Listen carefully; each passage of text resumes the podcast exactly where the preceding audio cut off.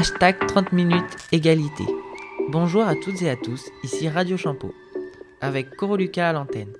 Aujourd'hui, nous allons parler du hashtag 30 minutes égalité qui s'est passé le vendredi 25 novembre 2022 au lycée dans l'amphithéâtre. En ce jour de lutte contre les violences faites aux femmes, Madame Marion Martin, professeure d'SNT dans le lycée Champollion, fait partie des 48 référents sur l'égalité dans la région. Elle a comme devise égalité, respect et mixité. Elle nous a expliqué que ce jour de lutte a été instauré le 19 octobre 1999 en hommage à trois femmes assassinées le 25 novembre 1960. On a ensuite regardé un film qui parle des violences faites aux femmes créées par des jeunes lycéens. Nous avons vu des statistiques. Une femme meurt tous les trois jours en France. Dans le lycée, les statistiques montrent qu'il y a la parité de partout dans le personnel, sauf dans l'administration. Les femmes y sont majoritaires à 76%. Parmi les élèves, spécialement dans les sciences, il y a moins de filles. Et enfin, Madame Martin nous a présenté des projets qui ont été mis en place. Les questions. Quel est votre ressenti et celui des filles face au manque de parité Bonjour Lucas. Bonjour. Donc effectivement, ça risque de, les freiner ou d'en démotiver certaines, de peur de se retrouver toute seule dans ces filières scientifiques euh, au milieu de tous ces garçons, alors que cela peut être un atout. Euh, moi-même, par mon expérience personnelle, euh, au niveau de mes études, que ce soit en lycée ou en études supérieures, j'ai été plutôt chouchoutée par les garçons puisque j'ai fait une voie ingénierie mécanique. D'accord, d'accord, c'est très intéressant. Est-ce que créer des projets pour les filles, ce serait abandonner les garçons dans ce cas-là? Alors c'est ce que j'avais un peu peur au départ. Et puis je pense que c'est un peu le ressenti des garçons lorsque je prévois des sorties pour les filles notamment. Mais le but, c'est euh, de réussir à les inclure dans ce projet d'égalité, puisqu'on ne fait rien sans eux. Et euh, l'idée, c'est aussi de montrer aux garçons des femmes avec des postes à responsabilité dans le monde industriel et scientifique. Donc, il faut absolument qu'ils fassent partie du projet. C'est très bien. Comment comptez-vous motiver les filles?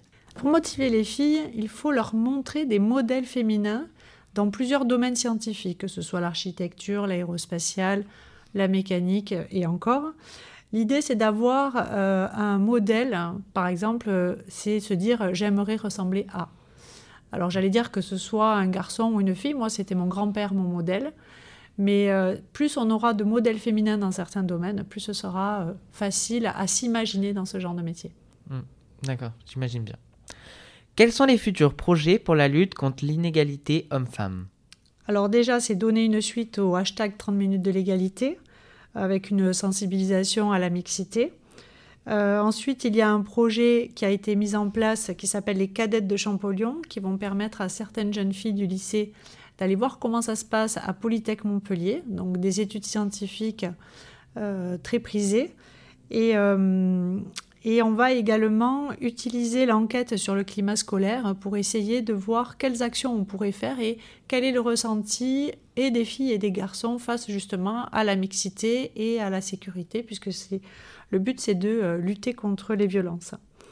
Euh, il y a également un groupe de travail contre le harcèlement qui est mis en place depuis janvier et euh, qui va permettre peut-être d'éviter ces, violences entre, entre filles et garçons ou entre filles ou entre garçons.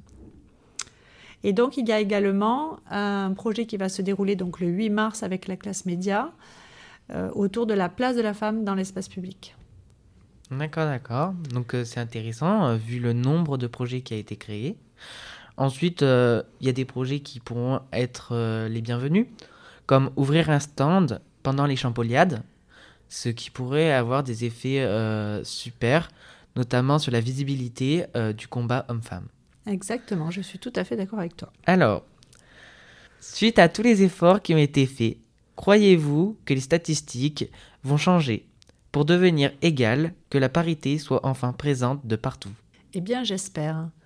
J'espère que euh, les statistiques vont un petit peu évoluer.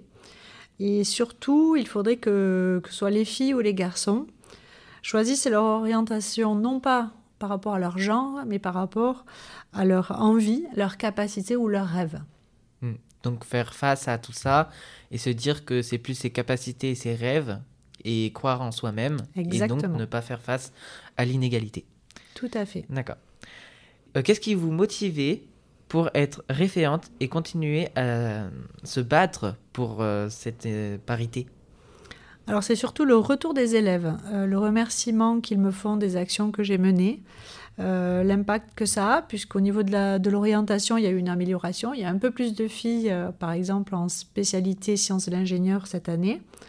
Et également, je suis soutenue par ma hiérarchie. Chaque fois que je prévois un projet, je suis, euh, enfin, ils sont d'accord et c'est bien plus facile pour mener euh, ce combat si, si c'est un combat.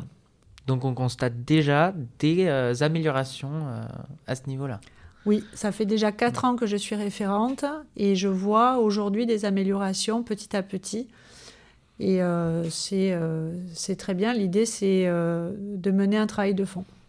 Bon, bah, merci. merci beaucoup, Lucas. C'était un super interview. Donc, euh, maintenant, nous avons vu euh, donc ces inégalités, hein, qu'est-ce qu'elles apportent euh, dans le lycée et tous ces effets. maintenant, après avoir vu tout ça, j'espère que cette interview aidera de nombreuses personnes sur les questions qui peuvent se poser et que ça leur aidera à leur donner des réponses. C'était tout pour Radio Shampoo. Bye bye.